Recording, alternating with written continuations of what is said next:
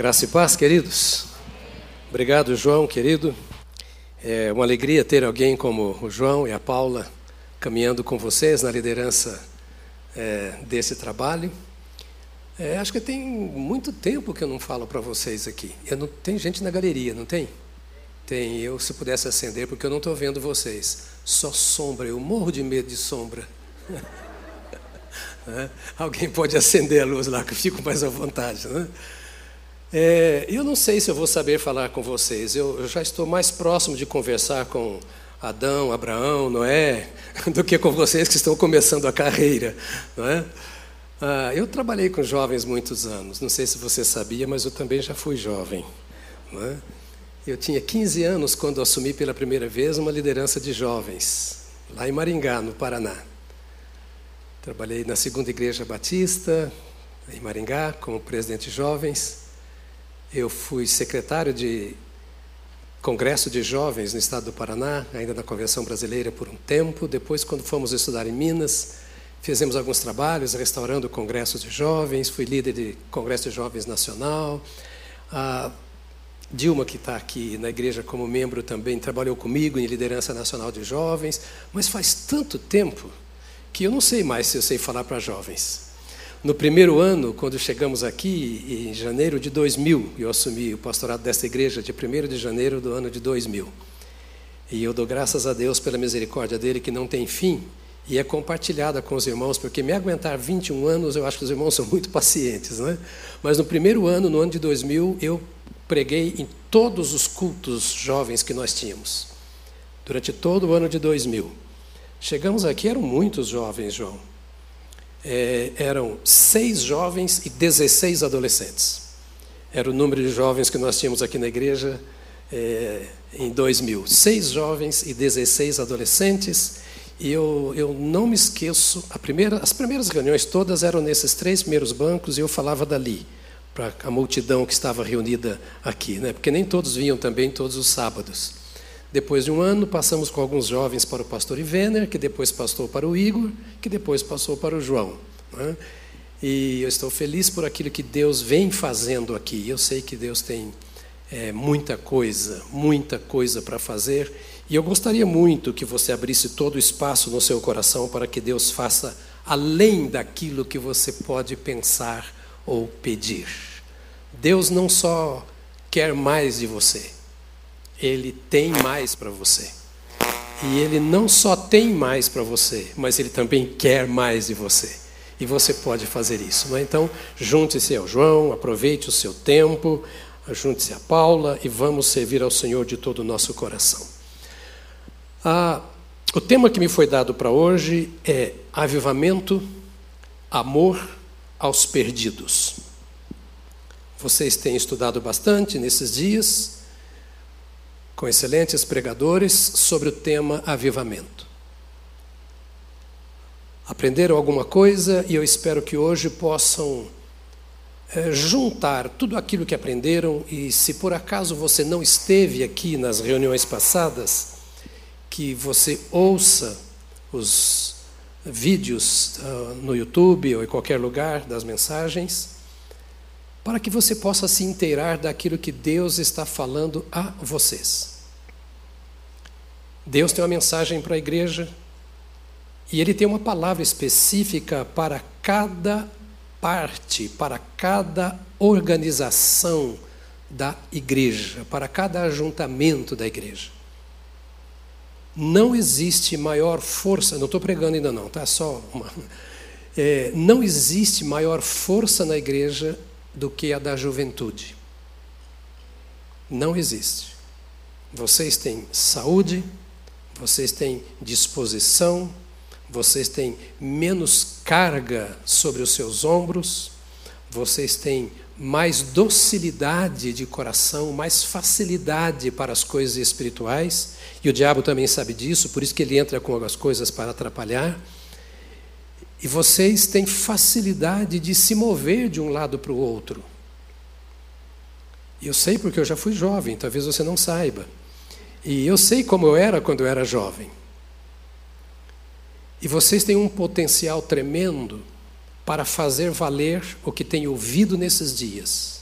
para a sua vida e para fazer valer isso para o reino de Deus. Com a consciência de que você não é seu, você é de Deus.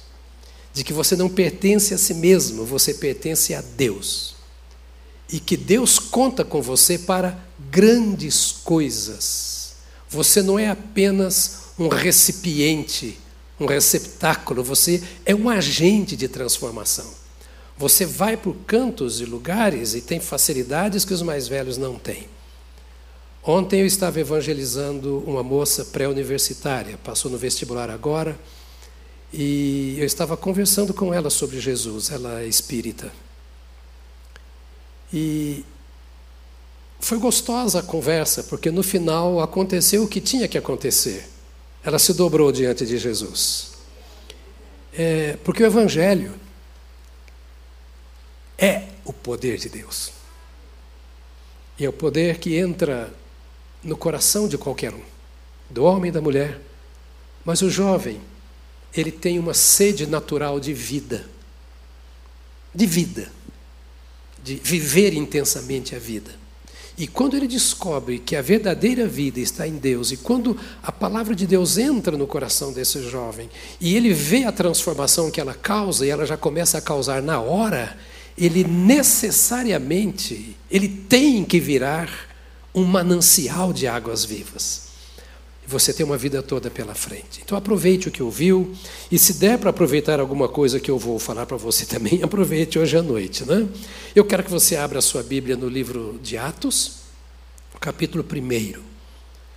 Eu vou tentar, o João disse que eu posso ficar com você aqui até tarde, porque tem muito tem muito palmeirense na rua, né? então, para evitar qualquer coisa, né? eles estão vibrando aí com o seu título, então você fica aqui mais tempo comigo um pouco. Atos 1,8 diz assim, mas eu, eu estou lendo na Almeida atualizada. Mas vocês receberão poder ao descer sobre vocês o Espírito Santo. E serão minhas testemunhas, tanto em Jerusalém, como em toda a Judéia e Samaria e até os confins da terra. Eu quero começar a nossa conversa. Eu não sei se eu ainda sei pregar para jovens, mas eu vou falar do meu jeito com você eu quero começar a nossa conversa colocando três verdades que você não pode esquecer. Porque elas são, de acordo com o que nós lemos na Bíblia, elas são absolutas. A primeira delas, Jesus deixou muito claro qual foi a missão dele aqui na terra. É só ler a Bíblia. Todos os que ouviam Jesus sabiam o que ele estava fazendo aqui na terra. Qual era o objetivo da sua vida? Qual era a sua causa? Segunda verdade, Jesus também deixou bem claro qual é a missão dos seus discípulos. É só ler a Bíblia. Você não precisa ficar preocupado querendo descobrir qual é o seu lugar no mundo, o que você está fazendo na terra, qual deve ser o seu maior objetivo de vida. Não perca tempo pensando nisso. Porque, em primeiro lugar, vem o reino de Deus. As outras coisas, todas e quaisquer outras coisas, vos serão acrescentadas. A missão de Jesus estava 100% dedicada à missão do Pai. E a missão dos filhos de Deus, por meio de Jesus Cristo, nesta vida, também tem, não precisa ou deve, tem que estar 100% identificada com a missão do Senhor Jesus. Então estava claro para Jesus qual era a missão dele, E está claro, por meio de Jesus na Sua palavra, qual é a sua missão, qual é a minha missão na terra. Estou colocando isso porque você ouve por aí, ah, cada um deve procurar descobrir qual é a sua missão no mundo. Ah, tá, será que ele cumpriu a missão? É, não, não precisa procurar a sua missão é, no pastor da igreja, é, na, na vida cotidiana da igreja. Não, já está claro na Bíblia. Tão claro para Jesus como estava para Jesus a missão dele, ele deixou clara para nós qual é a nossa missão. E a terceira verdade: só não cumpre a missão que lhe foi dada por Deus o crente que não quer cumprir. Você não precisa viver em depressão, você não precisa viver com problema com a família porque a família não te trata bem, você não precisa viver com complexo de inferioridade porque as coisas não vão bem no trabalho, ou você na escola não é o que você gostaria de ser, ou outras e outras e outras coisas. Tudo o que eu vou dizer hoje é para que você veja que você tem tudo aquilo que você precisa para agradar a Deus, para agradar a si mesmo e para viver tudo aquilo que Deus espera de você. Essa missão que Deus deixou conosco, ainda a título de introdução, não depende de dons espirituais. A Bíblia fala de muitos dons e de muitos ministérios. Você não precisa ser intelectual, você não precisa ser profeta, você não precisa ser mestre, você não precisa ser apóstolo, você pode ser um recém-convertido que ainda não descobriu todas as coisas na vida. Essa missão de Jesus não depende dos dons espirituais. Ela depende apenas da sua obediência. Assim como a missão de Jesus dependeu da obediência dele ao Pai, a nossa missão depende da nossa obediência a Jesus. Quem mandava é uma linguagem mais para o adolescente, talvez, não sei nem se eles falam assim ainda, né? Mas quem mandava em Jesus era Deus o Pai.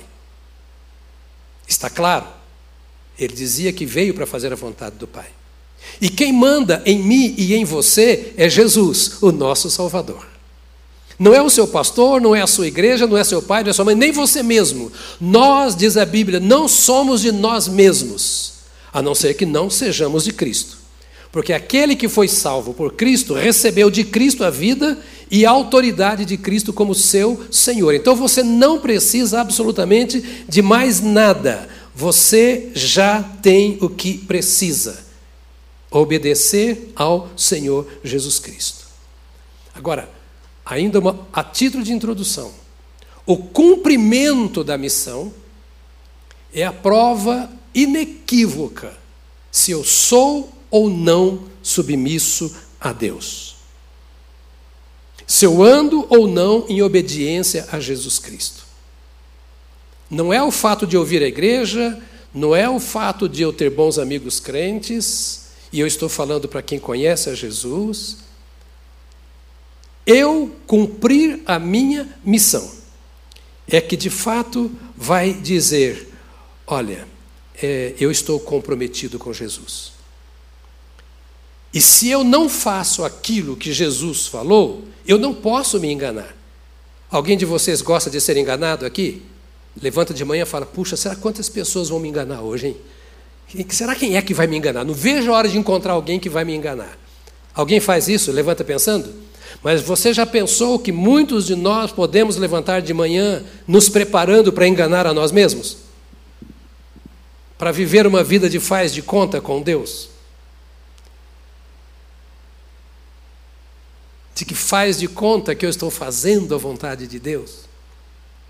Então a vida com o Senhor Jesus Cristo é uma vida muito séria. Eu quero dividir então a nossa conversa hoje falando sobre a missão de Jesus e a missão dos servos de Jesus. Quero falar sobre quatro coisas e eu prometo para você que não vou demorar tanto quanto você está pensando. A primeira coisa que eu vou falar é sobre o chamado. A segunda, sobre a visão. A terceira, sobre a estratégia e a quarta sobre a garantia. Simples assim. Visão, aliás, o chamado, a visão, a estratégia e a garantia. Vamos pensar sobre estas quatro coisas. E eu vou lendo alguns textos e você pode ter a sua Bíblia aberta à medida que eu for falando. Quando Jesus Cristo começou a sua jornada é, na face da terra, ele tinha como objetivo trazer a vida de Deus aos homens. Ele veio para isso. Ele disse assim: Eu sou o caminho, a verdade e a vida. Nós estamos falando de avivamento. Não há avivamento no cemitério. Só há avivamento nas ruas, nas casas. Há avivamento onde há vida. Avivamento significa o fortalecimento, o desenvolvimento, o despertamento de novidade de vida a cada dia, a cada experiência, até com as coisas ruins. Quando o Senhor Jesus Cristo entrou em nossa vida, a primeira coisa que aconteceu é que a vida de Cristo passou a dominar a nossa vida. A Bíblia diz que Jesus Cristo veio dar o que? A vida eterna. Então não é aqui, nós não teremos apenas ou não temos apenas a nossa vida natural, mas nós recebemos a vida do céu. Você é um cidadão do céu. E alguém diz, eu duvido. Eu? Com o que eu penso, com o que eu falo, com o que eu faço, é problema seu, não é problema de Deus. Eu gerei os meus filhos e os eduquei. Dei o melhor que eu podia. E eles vão aproveitar isso se quiserem. Mas eles são meus filhos, aproveitando ou não. E o grande problema é quando um filho causa mal-estar ao pai. É causa de tristeza, de gemido ao pai. Então, se você recebeu a Cristo, você recebeu a vida. E avivamento é fazer com que esta vida vá sendo renovada a cada dia. Isto, na verdade, é que é o que nós chamamos de avivamento. E o avivamento começa então com um chamado. Foi assim que Jesus começou, caminhando entre os homens. A Bíblia diz que ele pregava o Evangelho, que ele curava enfermos, que ele expulsava demônios, e à medida em que ele ia fazendo aquilo, ele ia olhando pessoas para chamá-las para si, a fim de que elas os servissem. E o chamado de Jesus começou, você encontra assim. É, Mateus 4,19, Jesus lhe diz, lhes disse, é, na minha tradução aqui, na, na terceira pessoa, venham comigo, ou vinde a mim, e eu os farei pescadores de homens. Algumas pessoas estavam por ali. E Jesus os chama, você conhece os nomes deles. Diz: Venham a mim, e eu resolverei todos os problemas de vocês. Venham a mim e vocês nunca ficarão desempregados. Venham a mim e vocês vão casar com a pessoa que vocês realmente querem casar. Venham a mim e não vai. Não é isso que Jesus disse. Ele disse: se você me aceitar, se você que ouviu as minhas palavras, me receber e receber as minhas palavras, se você andar comigo pelos caminhos que eu ando, Vem a mim, e eu farei de vocês pescadores de gente, ou pescadores de homens. Observe, ele não disse assim: venham a mim para vocês irem para o céu. Hoje é uma reunião de trabalho, porque nós estamos falando de avivar. A vida que ele deu a você é com esse objetivo. É para que você siga a ele a pessoa dele. O modo como a nossa geração vive, a minha, a sua, anterior a minha, que vem depois de você, nós sempre estamos procurando o Senhor Jesus para que Ele venha a nós. Meu Pai, me dê, Senhor Jesus, me abençoe nisso, Senhor Jesus, faça aquilo por mim. Ó oh, Senhor, me ajuda a encontrar o namorado, a namorada. Senhor, me ajuda a encontrar o trabalho. Me permita, Senhor, me abençoe para que eu passe no vestibular. É, tudo isso pode acontecer, mas não é o seu chamado. O seu chamado é para você ir a Jesus. Ele disse: sigam-me. E depois você pode olhar também lá no capítulo 9 de Mateus, que ele fala no singular, quando ele encontra Mateus, ele só olhou para Mateus e falou assim: siga-me. Os primeiros assim, vinde a mim, eu vos farei pescadores de homens. Agora para Mateus ele só olhou e falou assim: siga-me. O Senhor tem um jeito de chamar a cada um. Você está compreendendo o que eu estou dizendo? Na linguagem bem simples. Você não é um esquentador de bancos. Você não é um frequentador de igrejas. Você foi chamado para seguir a Jesus. É um chamado. É um chamado. Há muitas pessoas que ouvem a voz do Evangelho, mas não recebem o chamado. Eles entendem a Bíblia, mas a Bíblia não entra em seu coração. Eles frequentam os cultos, mas é como se frequentasse um outro lugar gostoso, é legal, o ambiente é bom, é saudável, as pessoas são gente fina, se interessam pela gente, cumprimenta, agora nem tanto, abraça, agora também não pode, né? mas é um ambiente gostoso, é seguro eu permitir que a minha filha.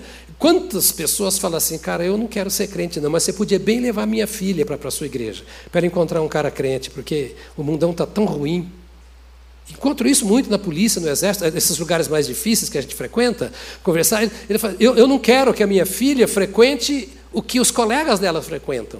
A questão sua, meu amado irmão e minha amada irmã, estamos pensando de avivamento, não é de arrepio, de emoção. Estamos pensando assim: a vida do Senhor pulsando em mim significa o seguinte: eu levanto de manhã dizendo assim, que privilégio eu me levantar agora e ouvir de novo a voz do Senhor dizendo para mim: levanta Escova o dente, por favor, lava o rosto, que eu não, não quero que o cara suja comigo, né? bom hálito, põe uma roupa legal e vai trabalhar. Né? Ele fala assim: vamos juntos, me siga que eu vou à frente, eu quero abrir caminhos para você. Mas antes eu quero que você me siga. Eu estou disposto a te dar o que você precisa, mas eu quero que você me siga. Levanta rápido e ore, e me adore, e me sirva, e se encha de mim. Saia de casa pronto, não é para fazer um trabalho, é para me seguir. E se você fizer o seu trabalho me seguindo, vai ser o melhor trabalho, e o resultado disso vai ser a melhor recompensa. E começa com o seu coração dizendo: Eu fiz aquilo que agrada a Deus. Você foi chamado para seguir a Jesus. Todos eles tinham profissão, todos eles tinham o que fazer, todos eles tinham sonhos, alguns eram casados e etc. Mas Jesus disse: tudo isso vai estar submisso a mim se você me seguir. Outra, outra expressão é, de Jesus é: estou chamando você para que você ore ao Pai a fim de que ele levante outros. O chamado não é só para você me seguir. Ele disse assim: Por isso, peçam ao Senhor da seara que mande trabalhadores para a sua seara. Ou seja, sigam-me e façam aquilo que eu faço. Eu chamei vocês porque eu venho pedindo ao Pai que me dê trabalhadores para a seara e o Pai me deu vocês.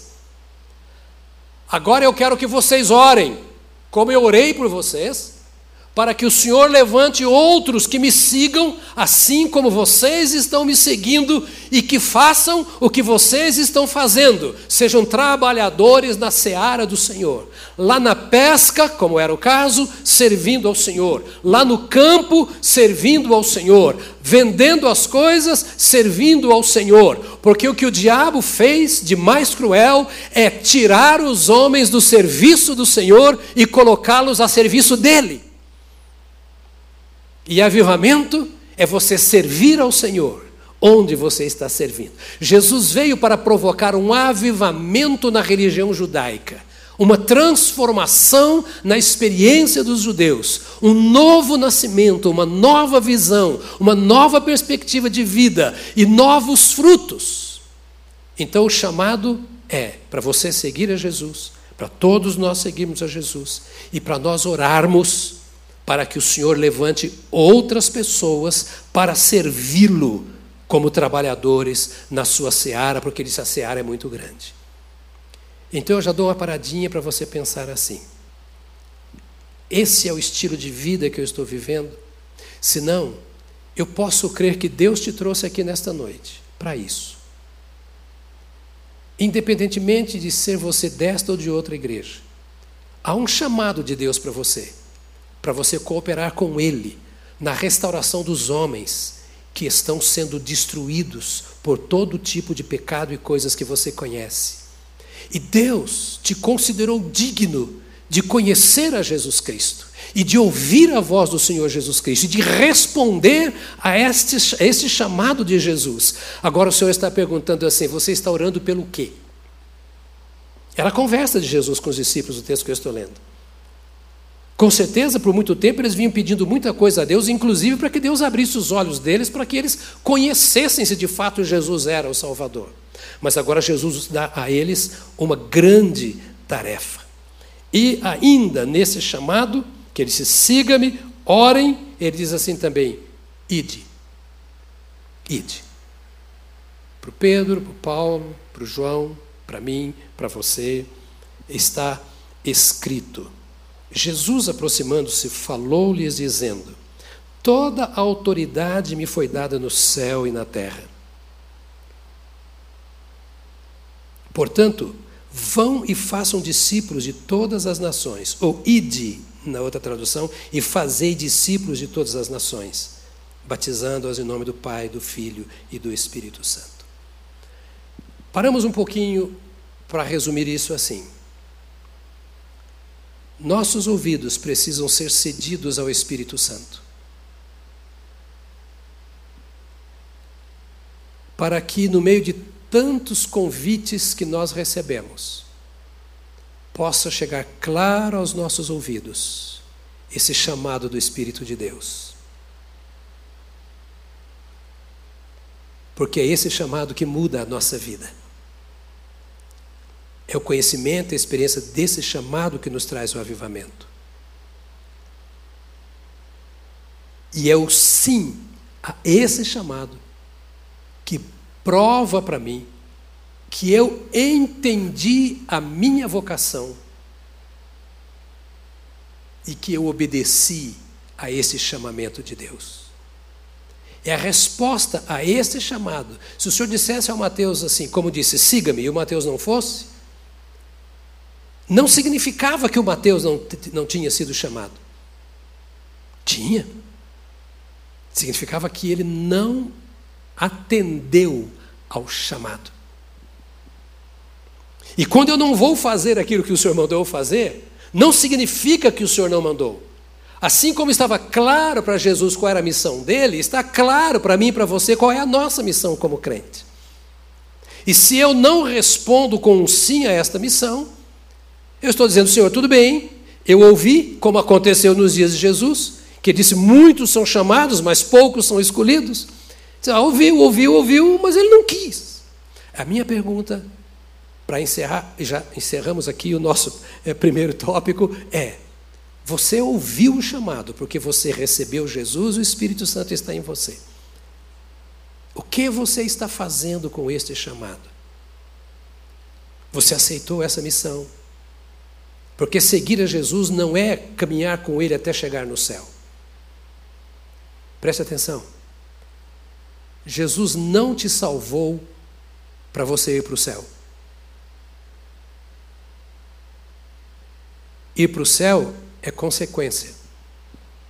Jesus te chamou para servi-lo. E servi-lo é entrar no caminho com Ele. E à medida que você vai andando no caminho com Ele, vai aprendendo com Ele a servi-lo mais, o mundo vai sendo transformado. Você foi chamado para mudar o mundo em Deus, assim como a sua vida foi mudada. O Senhor não te salvou para te dar uma vida folgada. Agora, agora eu vou para o céu. O, o, o diabo não me ameaça mais. O inferno já era. Agora eu tenho paz, eu tenho alegria. Isso tudo é consequência isso tudo é um presente. Isso tudo sim faz parte da vida. Mas o objetivo da sua vocação, da sua salvação, do seu chamamento, é o mesmo objetivo da vinda de Jesus à terra. Você é um seguidor de Jesus, anda com Jesus, vai atrás de Jesus, fazendo o que ele fez, absorvendo o estilo de vida dele, para que você seja testemunha seja discípulo de Jesus. Então, este é um chamado. E você foi chamado por Deus. A segunda coisa que eu quero colocar para você, claro para nós, é a visão. Para Jesus, o chamado dele, o chamamento dele, a vocação dele estava clara. E ele nos ensinou a orar: Pai nosso que está no céu, seja feita a tua vontade. Agora, sem eu ter uma visão clara, é difícil cumprir o chamado. Eu fui chamado para quê? Para fazer o quê? Ouça, você tem uma tarefa específica. Você tem uma tarefa específica. E isso é a visão que Deus te dá. No capítulo 10 de Mateus, no verso 7, ele diz: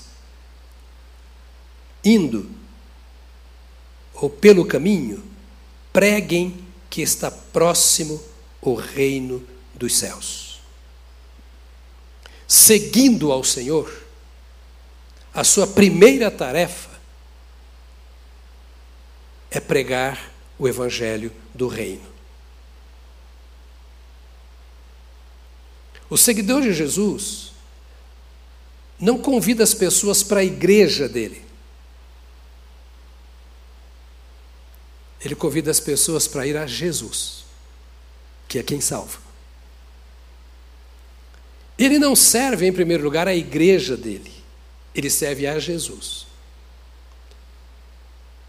E não é necessário ele sair da igreja dele se a igreja não é boa como ele gostaria que fosse, porque Deus coloca os seus chamados, os seus escolhidos, os seus enviados em alguns lugares que não são bons, para que eles sejam agentes de transformação naquele lugar. E às vezes você vai conseguir transformar pela oração apenas, às vezes pelo testemunho, outras, quem sabe, pelo conselho, outros, talvez, pela repreensão, quem sabe, pelo exercício de dons. Não importa. O que importa é que você é um chamado de Deus para anunciar as boas novas do reino. E as boas novas do reino é que transformam. É o evangelho de Cristo que muda a vida. Paulo diz assim: Eu, Paulo, e você se lembra do passado de Paulo?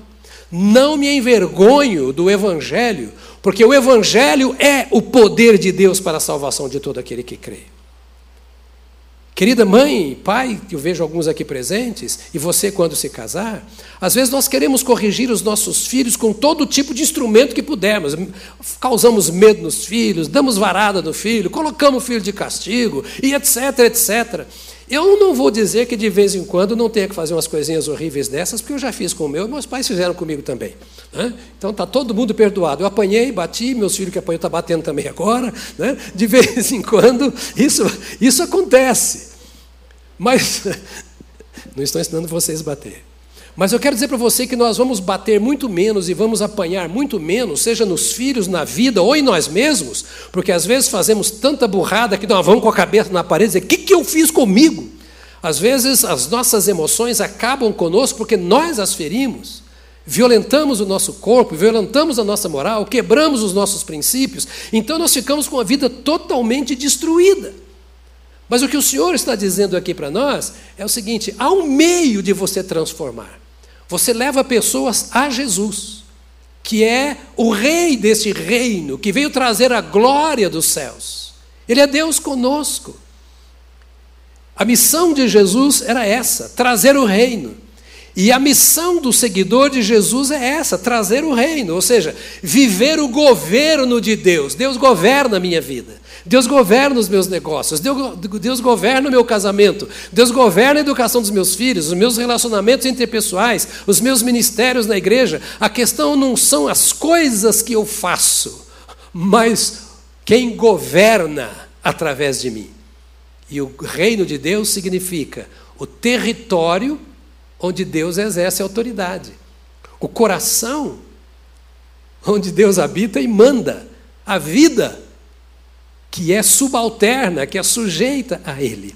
Então, a visão de Jesus para os chamados é: você está sendo chamado para anunciar as boas novas do Reino. Está claro para você? É quase que uma aulinha de escola dominical, mas o propósito é esse mesmo. Independentemente da igreja, do trabalho, onde você está, da, da, está com saúde ou com doença, é, é, você foi chamado. E agora imagine o privilégio o privilégio que você tem. Poucos dias atrás, num dos cultos aí de final de ano, estava sentado ao meu lado aqui o, o, o prefeito, o reeleito prefeito da nossa cidade. Ele do meu lado aqui, eu estava aqui onde você está, ele do meu lado, não sei se alguns de vocês estavam aqui, num culto no domingo de manhã, e eu estava pensando assim: será que esse rapaz sabe o privilégio que ele tem? Naquele dia eu dei uma Bíblia para ele aqui diante da igreja. Né? Agora estamos esperando passar esse momento para nós termos uma conversa. Já está marcado um banquete no bar da esquina ali. Eu vou trazer para comer no botiquinho aqui do lado, né, para ver o que é bom. E vamos falar sobre Jesus. Passar, vou conversar um pouco mais. Porque ele disse para mim assim: Olha, eu, eu gostaria de ouvir a sua experiência de fé. Eu falei: É já. Mas o bifão não está aberto ainda, então, mas nós vamos conversar. O que, o, que, o, que, que é isso? A sua missão, independentemente de onde quer que você esteja, é essa: anunciar o reino. Quando você chega, alguém deve dizer assim: o embaixador do rei chegou aqui, a embaixatriz do rei chegou aqui. Há um perfume que vem do palácio real, está nesse cara, está encharcado do bom perfume de Cristo. Você é ah, pastor, mas eu não, eu, eu não entendo o que eu seja, eu não estou sendo. Então levanta hoje, porque você foi feito nova criatura para isso. E o inimigo não quer que você acredite nisso. E só depende de você, porque tudo que você precisa já está pronto. E você é um escolhido de Deus para essas coisas. Isso é viver, tem significado na vida. É essa a razão de viver. Então, a primeira coisa, anunciar as boas novas do reino, a visão que Jesus está passando é essa.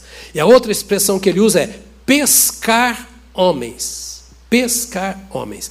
Capítulo 4 de Mateus 19, Jesus lhes disse: Venham comigo e eu os farei pescadores, na minha tradução, pescadores de gente. Quando você vai a Israel, à margem do mar de Tiberíades, tem vários lugares onde você come peixe. Ali onde Pedro estava, Tiago, João, etc. Eu só te aconselho a não comer o chamado peixe de São Pedro, que não é o mesmo que nós temos aqui nos nossos. É ruim, viu? É muito espinho. É quase que o gosto de bagre, assim, de barro. Não é de bagre, porque a água lá não tem o barro daqui. Mas por que, que eu estou colocando isso? Pedro era um cara mais ou menos, acho que é por isso que tem o nome aquele peixe de peixe de São Pedro. Porque Pedro não era muito palatável.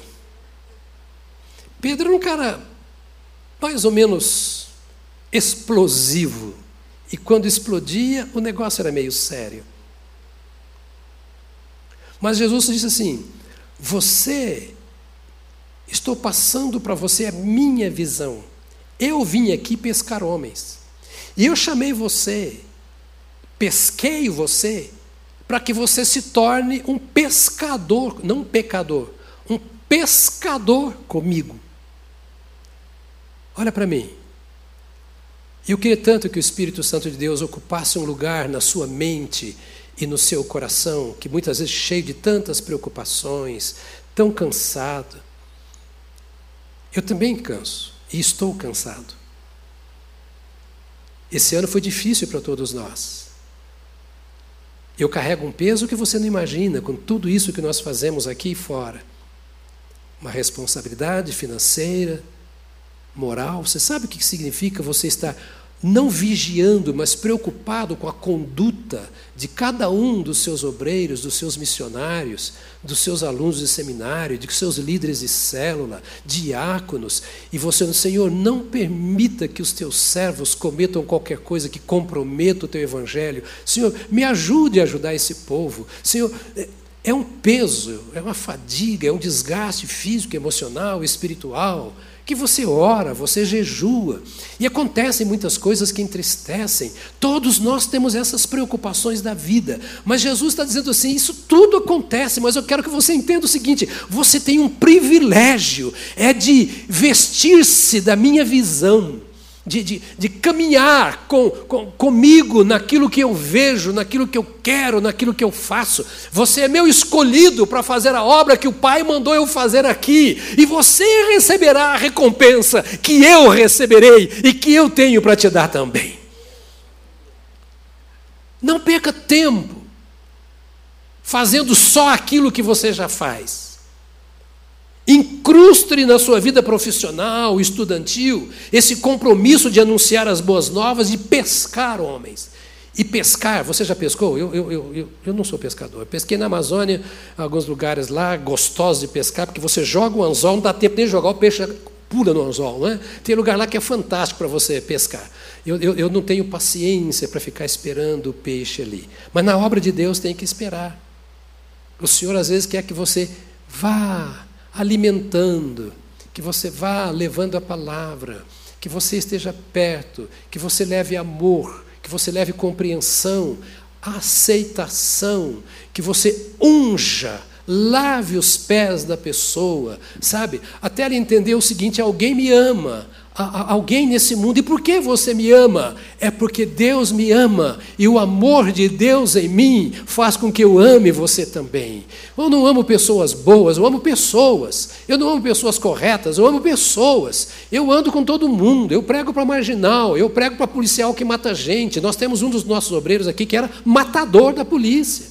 Um dos nossos missionários lá no Nordeste, está lá agora, né? Vocês conhecem. Eu posso dizer, o Pereira, vocês conhecem, foi consagrado ao ministério agora, abriu a igreja Tá Linda, lá em São Bento, na Paraíba. Era um homem que matava. Você compreende, eu não tenho nenhum problema dele com Deus, Deus o perdoa. Eu, eu quero ver a vida transformada, eu faço isso em todos os lugares. Você precisa fazer isso. Porque todo mundo quer prender o cara, quer matar o cara, quer espancar o camarada, quer fazer. Mas Jesus Cristo veio para que tenhamos vida, e eles também, e vida em abundância. É uma visão que Jesus veio passar, dizendo: se você andar comigo, você vai tirar muita gente das trevas. Se você andar comigo, você vai ajudar a consertar muita gente. Se você andar comigo, você vai tirar gente do inferno e das garras do diabo. Privilégio meu, privilégio seu, que somos pecadores, estamos indo para o inferno, não somos dignos dessa graça de Deus e Ele nos dá tudo isso, nós não podemos abrir mão desta verdade. Nossos familiares estão morrendo sem Jesus. E Jesus veio porque sem Ele não tem jeito. Se tivesse, Ele não viria. Se você acha que tem salvação fora de Jesus, você está dizendo que Deus é tolo. Uma barbaridade, mandar o seu próprio filho para passar o que passou, ser crucificado, morrer. Se tem jeito de ser salvo de outra maneira, ou então tudo isso é mentira. Joga a Bíblia fora. Mas se essa é a verdade revelada de Deus, vamos assumir não apenas a nossa responsabilidade, mas o privilégio de carregar esse vaso de perfume que tira esse mau cheiro do mundo, trazendo pessoas, pescar homens. A outra é, visão que Jesus passa para nós, a primeira, olha, você é chamado para anunciar as boas novas. A segunda, você é chamado para pescar homens. A terceira visão que ele passa é vislumbre uma grande colheita. Diga para você mesmo, vislumbre uma grande colheita. Está aqui Mateus 9, 18. Então disse Jesus aos seus discípulos: A seara é grande. Não é o Ceará que é grande. O Ceará está com muito problema. Eu amo o Ceará, vou lá todo ano. A seara é grande, mas os trabalhadores são poucos. A seara é grande. Eu sou filho de agricultores. Eu tenho irmão que ainda tem terras. A coisa mais bonita na roça, quando você vai, na fazenda, no campo, é ver aquele campo todo semeado.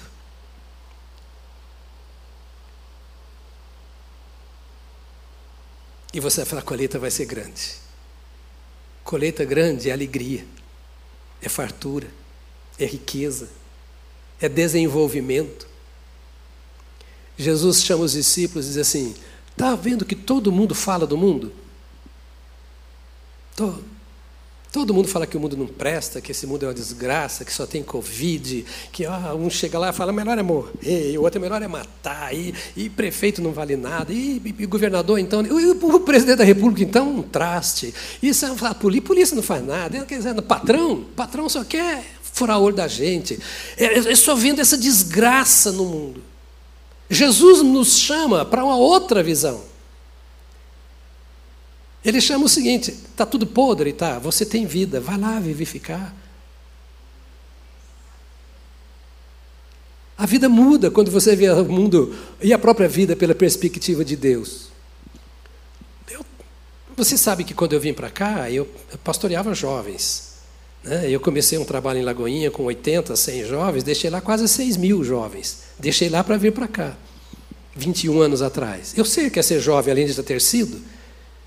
Eu trabalhei dos 15 aos 46 anos com jovens. Então eu sei o que é essa peça. Eu tenho filhos jovens. e vocês?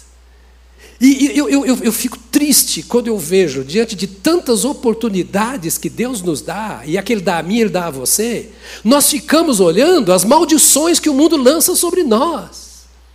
A Bíblia diz que nós somos sal e luz. Então, nós fomos chamados é para preservar, para evitar que apodreça e para dissipar trevas. Você é agente de Deus para mudar o mundo. Você não é escravo do pecado. Não deixe o pecado te dominar, não ouça a sua carne, não ouça a tentação, não ouça o mundo. Você é filho da luz, diz a palavra de Deus. Então pare de olhar o que está perto e olhe para cima. Jesus está te dando uma nova perspectiva de vida. Jesus está te chamando e te dando uma nova visão. Ele está dizendo: olhe tudo isso com uma grande colheita. O cara é pecador. Falar, para ele que Jesus veio. Esse cara não tem jeito, é, não tem não. Então Jesus ressuscita até morto. Eu vou falar para essa pessoa. A moça que estava conversando comigo ontem, ela falou assim: olha, é, ela vem insistindo há muito tempo para falar. Eu queria falar com o senhor e tal, mas eu sei que o senhor não vai me compreender. Eu sou espírita e eu penso assim, assim, assim, assim. Aí eu fui, eu vi. O que você pensa sobre isso? O que você pensa sobre isso? Eu vou dizer para você o que meu Jesus pensa sobre essas coisas todas. Nós falamos. Você tem o direito de falar para mim o que você pensa. E você me dá o direito de eu falar o que eu penso.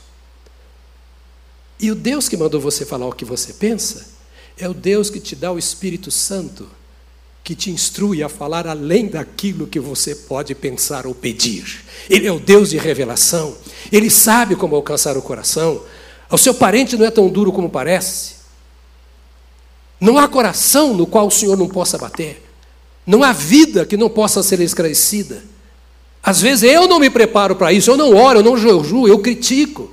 Eu estou chamando você para fazer parte de uma nova geração, de uma geração que queira fazer parte deste chamado de Jesus Cristo. Não crente, alisador de banco. É bom que você dê o dízimo, que você sente no banco, que você cante, mas você tem um privilégio de chegar no céu e dizer assim: Eis-me aqui com os filhos que me deu o Senhor. Não filhos consanguíneos, biológicos, mas gerados no colo de Jesus Cristo nosso Salvador.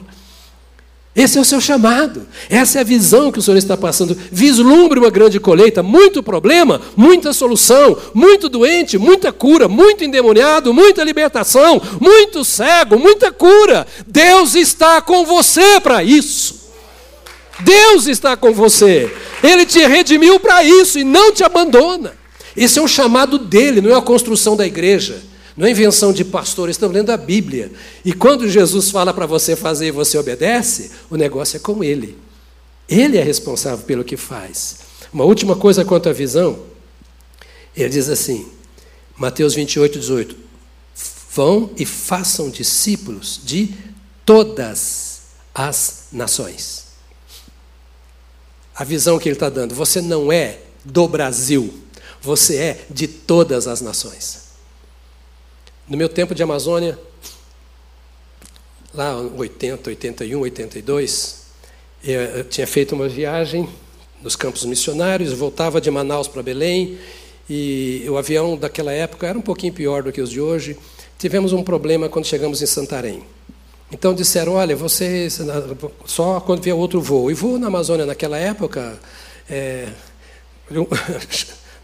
Dizia um, quando ele ia embora, você ficava, meu Deus, quando vem o próximo? Que marcava para chegar daí a quatro horas, chegava daí a oito. Né? Hoje já não é, não é tanto mais assim. Né?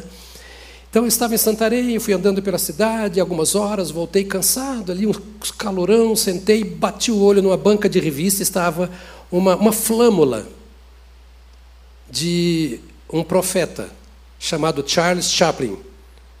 Já, já ouviram esse profeta? Porque o que ele escreveu naquilo ali era uma profecia. E eu falei, esse negócio é para mim, o que está escrito. E o Charles Chaplin tinha coração de missionário, eu acho. É.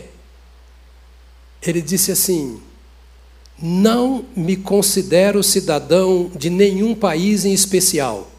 Sou cidadão do mundo. Eu falei: Yes! Jesus falou: ide por todo o mundo. A igreja não é cidadã brasileira. É por isso que mandamos missionários. É por isso que temos pessoal lá na África, temos pessoal lá na. sei lá, é tanto lugar, né? Jesus disse assim: Eu quero dar uma visão para vocês. Levanta os olhos. Olha os campos que estão brancos para a ceifa. Era sempre isso que Jesus dizia: para de olhar para o chão, fala para frente. Vocês estão com fome, falando de, ah, porque o senhor quer comer? Tá, dá, a gente vai ter que comer, tem hora que não aguenta, a gente vai ter que comer. Mas olha lá, tem uma mulher necessitada tirando água lá. Sabe quem que é aquela mulher? Nós precisamos falar com ela, é uma samaritana. Ela já teve cinco maridos, o que ela tem agora, não é, ela está procurando se completar na vida. É, ela, ela não é uma pessoa má. Ela está ela tá tentando se resolver, ela não encontrou ainda aquela pessoa que ela ama. Por quê? Porque ela não se ama, ela não se conhece. E eu não posso estar preocupado com a comida enquanto ela está destruindo a sua própria vida. E se morrer assim, ainda vai para a perdição eterna. Ela não sabe nem onde adorar, está perguntando se adora lá em Jerusalém, se é em Jerezim, onde é que. Ela não sabe nada das coisas de Deus. E vocês pensando em comida. Você está pensando em futebol porque o Palmeiras ganhou, o Santos perdeu. Estou falando assim só para você saber que o Palmeiras ganhou, que você estava aqui dentro na hora que ele ganhou. não é? Eu, e etc. Os Santistas não são tão santos assim. Então, é, o que ele estava dizendo é: você tem que estar preocupado com uma coisa. É, é, é essa seara grande é o mundo inteiro, não é só a sua família. Aonde você vai, você vai pregar o Evangelho. Indo por todo o mundo. Aos discípulos ele disse isso também. A terceira coisa que eu quero dizer então, e já vamos correndo para o fim, é a estratégia. Qual é a estratégia do Senhor Jesus para o avivamento? Qual é a estratégia desse que nos vocacionou para que o trabalho continue sendo feito? Ele disse assim: levantar outros trabalhadores. Ou seja, não faça o trabalho sozinho.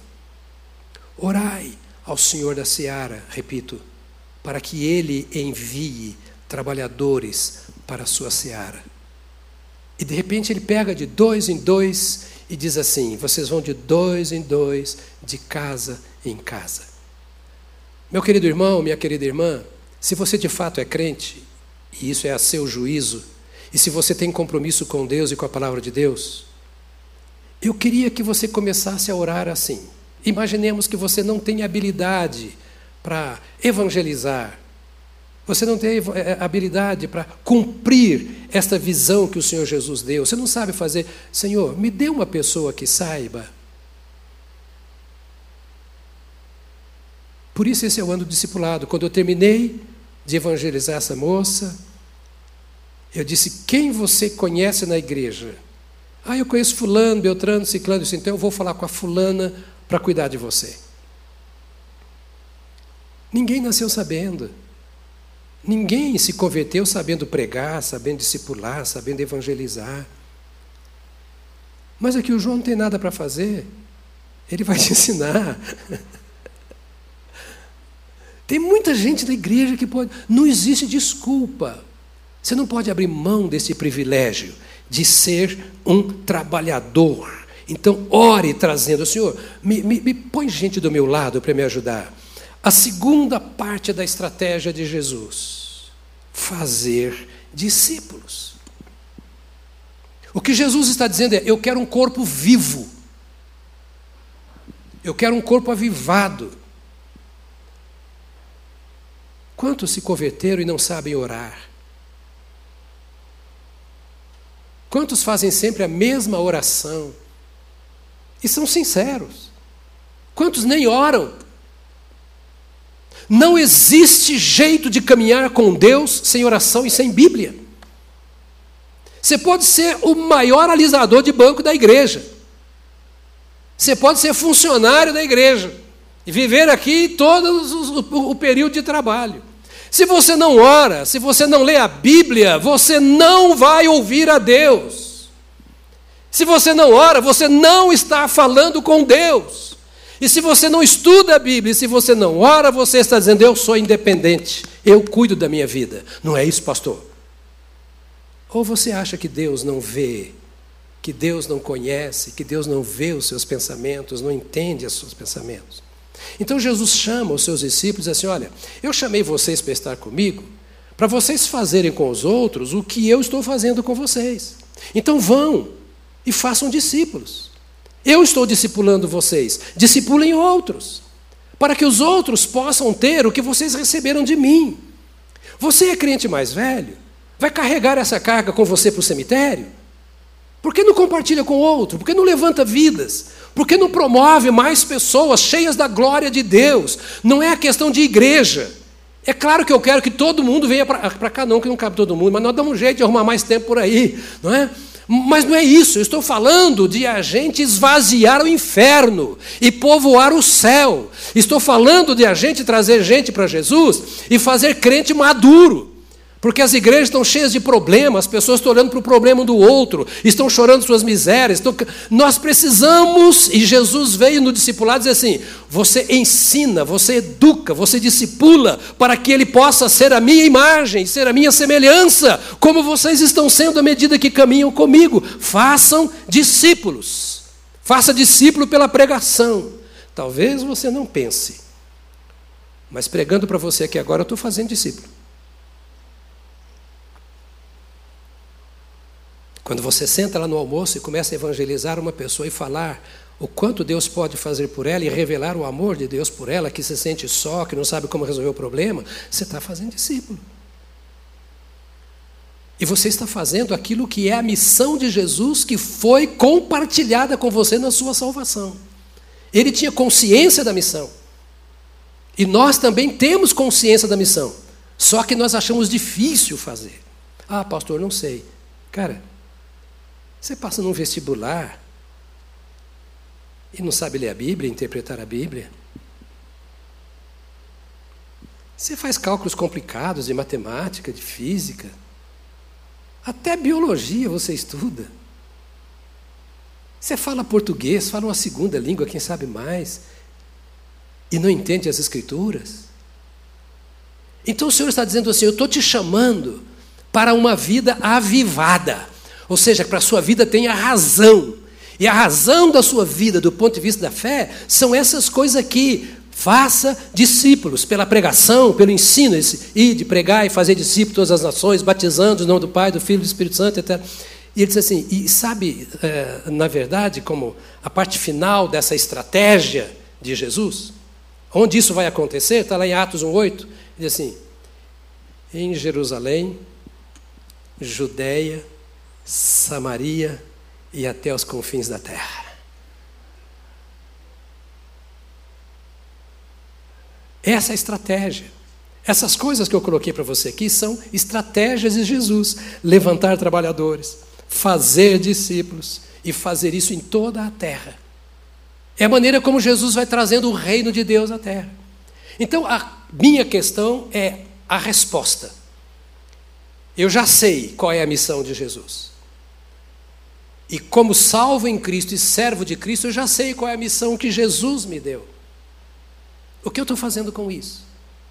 E eu sei que ela acontece em qualquer lugar da terra. É no avião, é no ônibus, é no Uber, é no, na fila do banco, na fila do INSS, quando todo mundo está xingando o governo.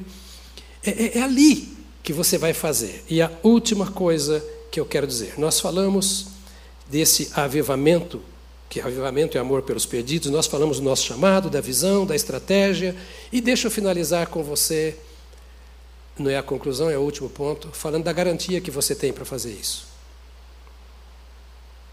Porque a pior coisa que existe é você ser mandado para a guerra sem arma e sem autoridade para fazer o que tem que ser feito. Mas Deus é fiel. Diga para você mesmo, se você quiser: Deus, o meu Deus é fiel. Qual é a garantia que você tem? Primeiro, quem te chama para fazer isso é o Senhor Jesus, não é o pastor Jonas, não é a Igreja Batista. Não é coisa minha, eu estou lendo com você a Bíblia. Depois Jesus subiu ao monte e chamou os que ele quis e vieram para junto dele. Então ele designou doze, aos quais chamou de apóstolos, para estarem com ele, para os enviar a pregar. Marcos 3, 13.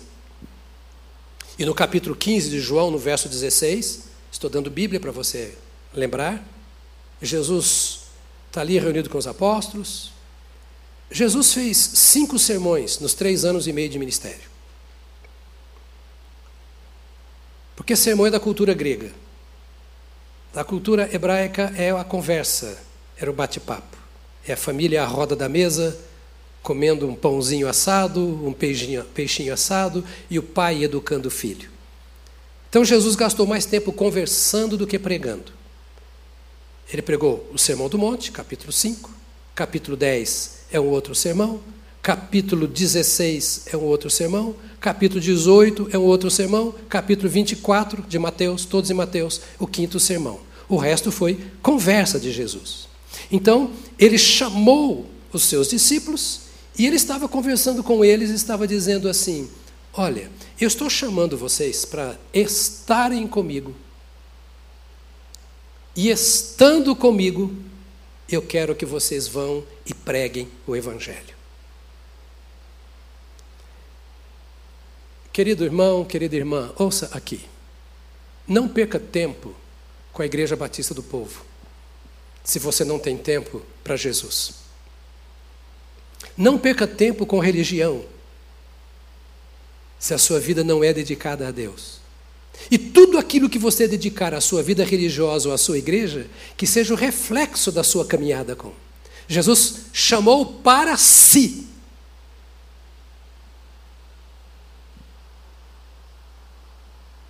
e mandava que os discípulos levassem as pessoas para ele. Porque mandou que elas fizessem discípulos de Jesus e não discípulos delas mesmas.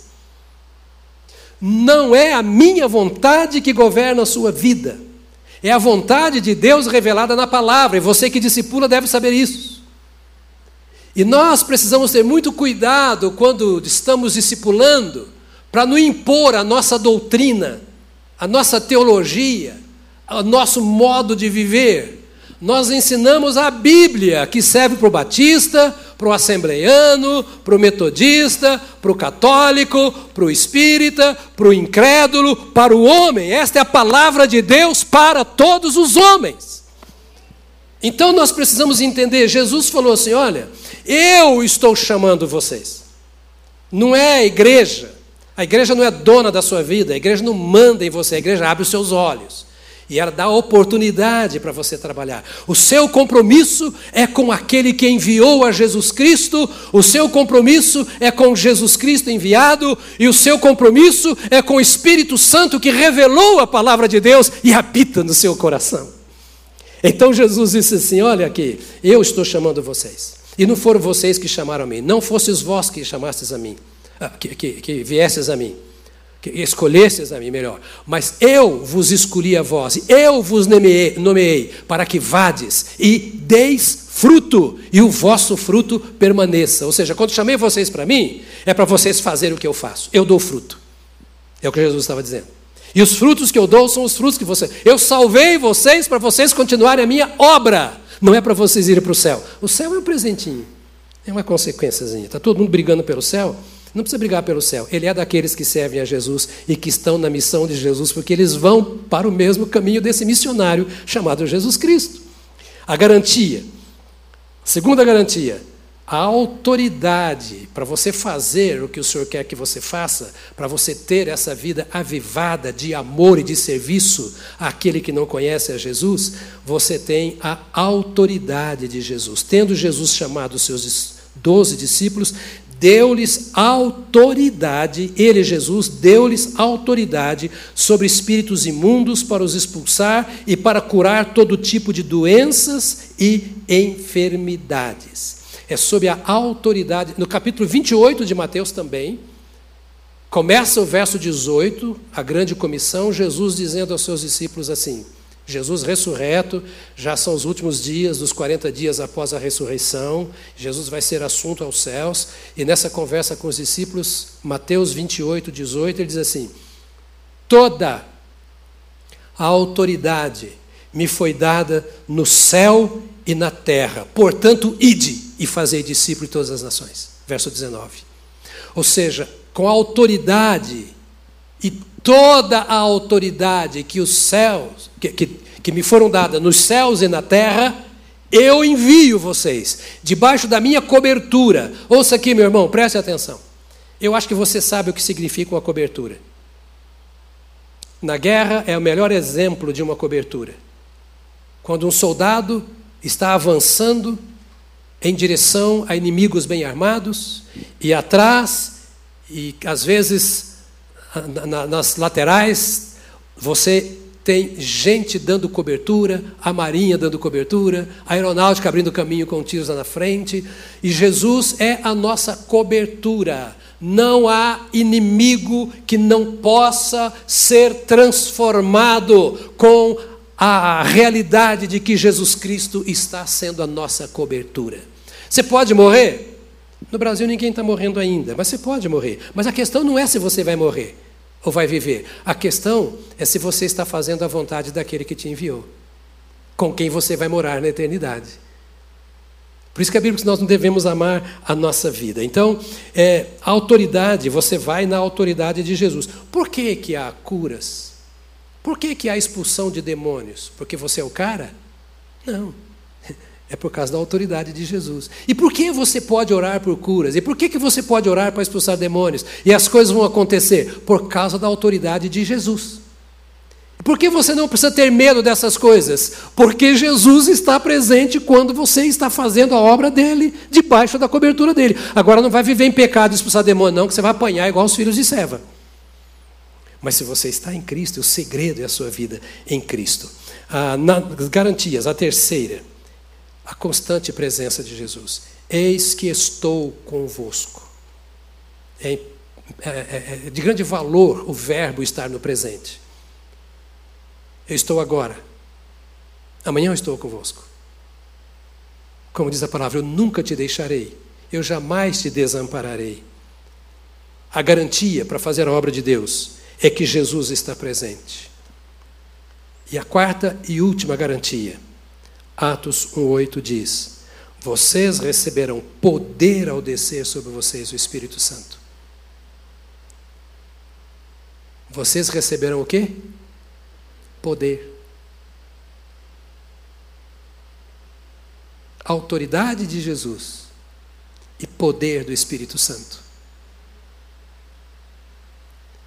Que tal você ou nós começarmos a pensar nesse ideal de Jesus para nós. Recebereis poder ao descer sobre vós o Espírito Santo, e sereis minhas testemunhas, tanto em Jerusalém, em Judéia, Samaria e até os confins da terra. Eu concluo dizendo: avivamento é viver a vida que Jesus nos deu.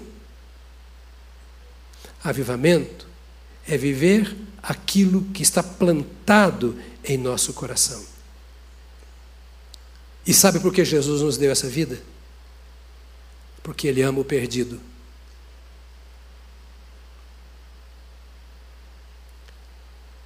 Deus amou o mundo de tal maneira que deu seu Filho unigênito para que todo aquele que nele crê não pereça. Ou significa, há um risco de perecer, sim. Mas aquele que nele crê não pereça, mas tenha vida eterna. Pastor, eu não acredito nisso, pastor, é balela. Então, se não acreditar, lá do inferno você vai depois dizer: é, falaram. Jesus que conta isso na parábola do rico e do Lázaro. Me avisaram, eu não acreditei.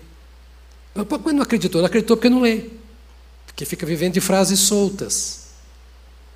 E você precisa de ler as Escrituras, estudá-la, para entendê-la e também poder falar. Então, avivamento é a vida de Jesus. Avivamento Vida avivada é a vida que faz a obra do Senhor Jesus. Vida avivada é aquela que faz a obra de Jesus do jeito de Jesus. Você não tem o poder igual ao de Jesus, porque ele era todo poderoso, mas você tem o poder que Jesus te dá. E o poder que você tem é diretamente proporcional à sua busca e à sua consagração. Da novela ao cinema, ao campo de futebol, e ao trabalho, e ao namoro, e aos afazeres, sem o tempo para se encher do Espírito, vai ser difícil. Mas avivamento é fazer a obra de Jesus do jeito que Jesus fez. E ele fez a obra na inteira dependência do Espírito Santo. O Espírito do Senhor está sobre mim, ele diz, pois que me ungiu para pregar o Evangelho. Ou seja, Jesus precisou da unção do Espírito Santo. O avivamento é resultado de uma escolha pessoal. De tudo isso que nós dissemos, eu disse para dizer: avivamento não é para me tornar tranquilo na vida, é para eu fazer a obra de Deus. E ser avivado ou não, eu escolho. A Bíblia me manda encher do Espírito. E Atos 1,8 que nós lemos diz que nós faremos o que Jesus nos escolheu para fazer quando o Espírito Santo descer sobre nós e encher a nossa vida. Porque na força da carne nós não conseguiremos. E se nós não estamos fazendo, a pergunta que eu faço para encerrar é: se não estamos fazendo, será que é a vontade de Deus que nós não façamos? Ou nós estamos deixando de fazer a vontade de Deus? Temos um privilégio. E eu queria te convidar a se colocar de pé. O João falou para eu falar até as 10, João, mas não deu.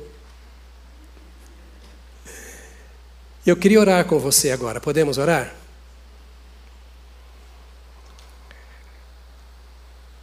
Eu tenho esse jeito meio esquisito de falar, que você pode pensar que eu estou brigando com você, que eu estou querendo bater em você. Cada um tem seu jeitão e seu jeitinho, né? Ouça mais o João, que ele fala de forma mais mansa. Né? Mas eu quero que você entenda, é, eu falo assim, porque o meu sonho é que Deus possa extrair o melhor da sua vida. E é por isso que eu quero orar com você. Você é muito mais do que você pensa. Sabe quando Jesus virava para aqueles temerosos apóstolos, e nós os compreendemos porque nós somos iguais a eles, e dizia assim: Por que temeis, homens de pequena fé? É porque é natural de nós esse temor, essa insegurança. Porque nós sabemos que estamos lutando contra pecado, contra trevas, contra demônios, contra culturas erradas. Contra... E isso é difícil. Mas sabe, a Bíblia diz que o perfeito amor lança fora o medo. E uma vida avivada é aquela que ama a Deus sobre todas as coisas e ao próximo como a si mesmo, independentemente de quem seja o próximo ou como ele esteja. Uma vida avivada é aquela que vive este amor de Deus, que me alcançou na minha miséria e faz com que eu compreenda a miséria do outro e não o critique, não o massacre, não o condene, mas eu me ofereço como sacerdote, em primeiro lugar para orar, porque nunca evangelize sem antes orar. Em primeiro lugar para orar por ele, e depois para ser o bom conselheiro, o bom amigo e levar a boa palavra que é a boa semente, a palavra de Deus. E Deus te escolheu para isso, é por isso que Ele te salvou. É isso que Jesus falou. Eu escolhi vocês para isso. E por que a gente não vai aceitar esse convite de Jesus?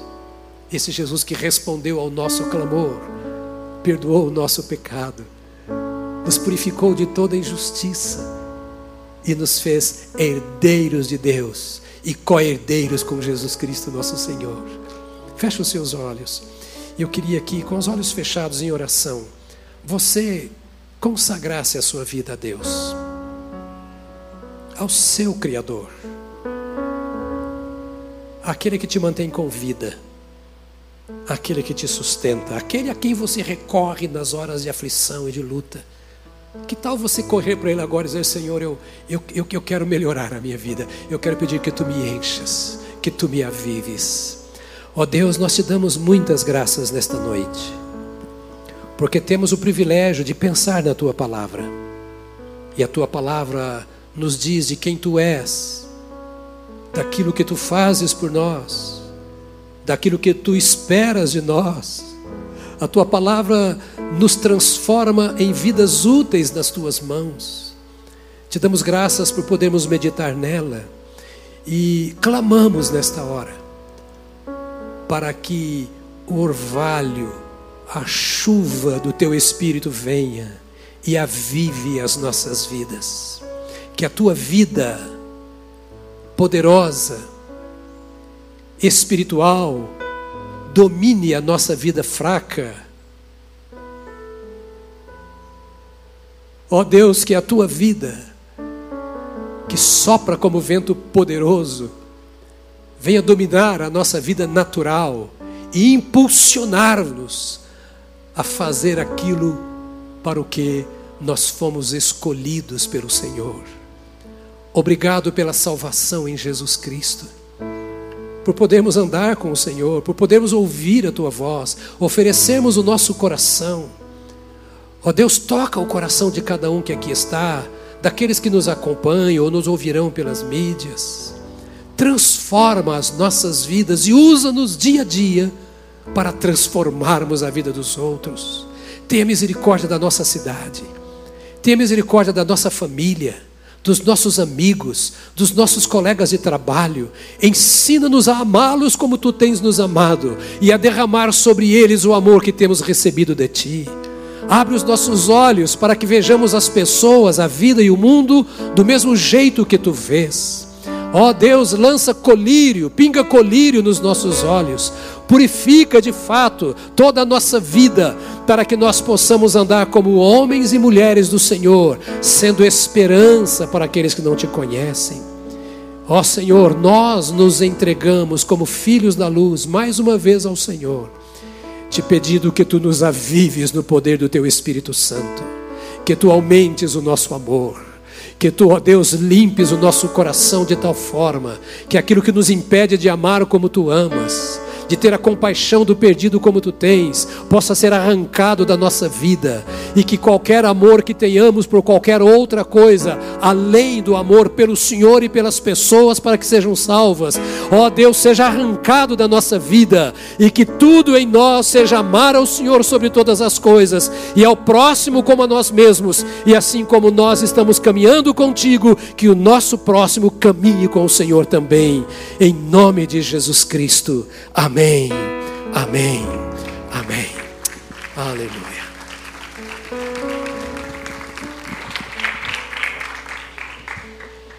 Glória ao nosso Deus. Obrigado, pastor Jonas. Nós já vamos encerrar. Gostaria só que nós dessemos o um encerramento a essa série com o nosso coração desejoso por viver esse avivamento que o Senhor tem para derramar sobre nós. A nossa série vai chegar ao fim, mas a nossa busca por essa vida que o Espírito Santo de Deus tem para gerar no nosso interior jamais deve ter fim. Esse desejo para que nós venhamos buscar cada vez mais o Espírito Santo de Deus jamais deve ter fim na minha e na sua vida. Nós falamos aqui sobre algumas marcas, sobre alguns traços que marcam essa vida que o Espírito Santo de Deus gera no coração de todo crente. Nós vimos em primeiro lugar que é o próprio Espírito Santo que faz isso no nosso coração, ele quem opera essa vida que Deus tem para gerar no nosso interior. Nós vimos que isso acontece por meio de quem tem uma vida no secreto, por meio de quem busca o Senhor, por meio de quem deseja o Senhor no seu íntimo, no seu quarto de oração, ou seja lá onde quer que seja o seu lugar secreto de oração, mas é necessário que haja essa busca, esse amor pela vida no secreto. E depois nós vimos também que é necessário que nós entendamos que nós fazemos parte de uma comunidade de fé, uma comunidade pela qual Jesus morreu, uma comunidade que foi alvo do amor do nosso Senhor na cruz, e isso faz com que nós tenhamos irmãos na fé. Então, se Deus é o nosso Pai, nós também temos uma nova família que nós chamamos de família de Deus. E é necessário que a gente entenda que nós fazemos parte dessa família de Deus e não há vida em desconexão com esse corpo, com essa família. Deus não vai avivar ninguém aqui, nem eu e nem você, se nós caminharmos sozinhos, porque nós somos a igreja, primeira do plural e não primeira do singular, e nós vimos hoje de uma forma brilhante. O Espírito Santo de Deus falou comigo e com você mais uma vez acerca desse amor que nós precisamos ter pelas pessoas que têm sofrido, esse amor que nós devemos ter a fim de que nós exalemos o bom perfume de Cristo e sejamos sal e luz nessa terra. Deus tem falado com a gente, galera. Deus tem falado com a gente de uma forma poderosa. Vamos ouvir a voz do Senhor, não vamos endurecer o nosso coração. Vamos desejar para que esse avivamento alcance as nossas vidas mais do que tudo, e para isso é extremamente necessário que a gente faça um autoexame. Um autoexame. É necessário que a gente examine o nosso coração dia após dia, porque se tem uma coisa que a palavra de Deus diz para nós é que coisas precisam mudar em nós. A palavra de Deus diz isso para todos nós, para o pastor Jonas, para mim, para todos nós que estamos aqui. Há coisas que nós precisamos mudar e sempre haverão coisas que nós precisaremos aperfeiçoar, buscar mudanças, para que nós venhamos nos parecer cada vez mais com o nosso Salvador e Senhor Jesus, Ele é o nosso modelo. E é necessário que a gente não pare de buscar, é necessário que a gente não pare de fazer esse autoexame, é necessário que a gente não se conforme com a nossa vida diante de Deus, é necessário que nesse sentido nós sejamos inquietos, buscando o Senhor em todo o tempo, examinando o nosso coração, buscando discernir da parte do Senhor o que nós precisamos fazer, o que nós precisamos mudar, qual ponto precisa ser transformado, a nossa vida não pode ser, como diz certo profeta chamado Zeca Pagodinho, para a gente deixar a nossa vida nos levar, não. O cristão vive uma vida de autoexame, sem deixar com que a vida simplesmente o leve, mas permitir com que o Espírito Santo o conduza e ele então viva a novidade de vida diária que o Espírito Santo de Deus tem para mim e para você. Com que essa seja a nossa busca todos os dias. Mês de fevereiro vem aí, nós teremos um congresso chamado Desperta. Mais uma vez nós falaremos sobre esse despertamento que deve acontecer no meio e no seu coração Olha só como o Espírito Santo de Deus tem nos conduzido nesse sentido de nos despertar, de nos avivar, de nos tirar realmente dessa rotina de deixar a vida me levar. Vida leva eu. Tá amarrado isso. Tá amarrado isso na minha e na sua vida. Deus te abençoe. Que você tenha uma semana iluminada pelo Senhor. Não se esqueça que nós teremos então o nosso congresso que vai começar a partir do dia 12, uma sexta-feira, às 8 horas.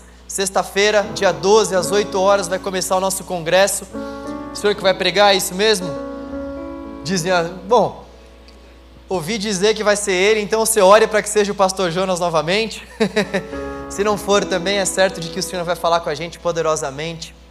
Sábado também nós teremos congresso às 4 e às 19 horas. Domingo em todos os cultos, nos quatro cultos, às 8, às 10 e meia, 17, 19 e 30 na segunda-feira nós teremos o congresso também às 8 horas e na terça também às 8 horas nós teremos o nosso congresso.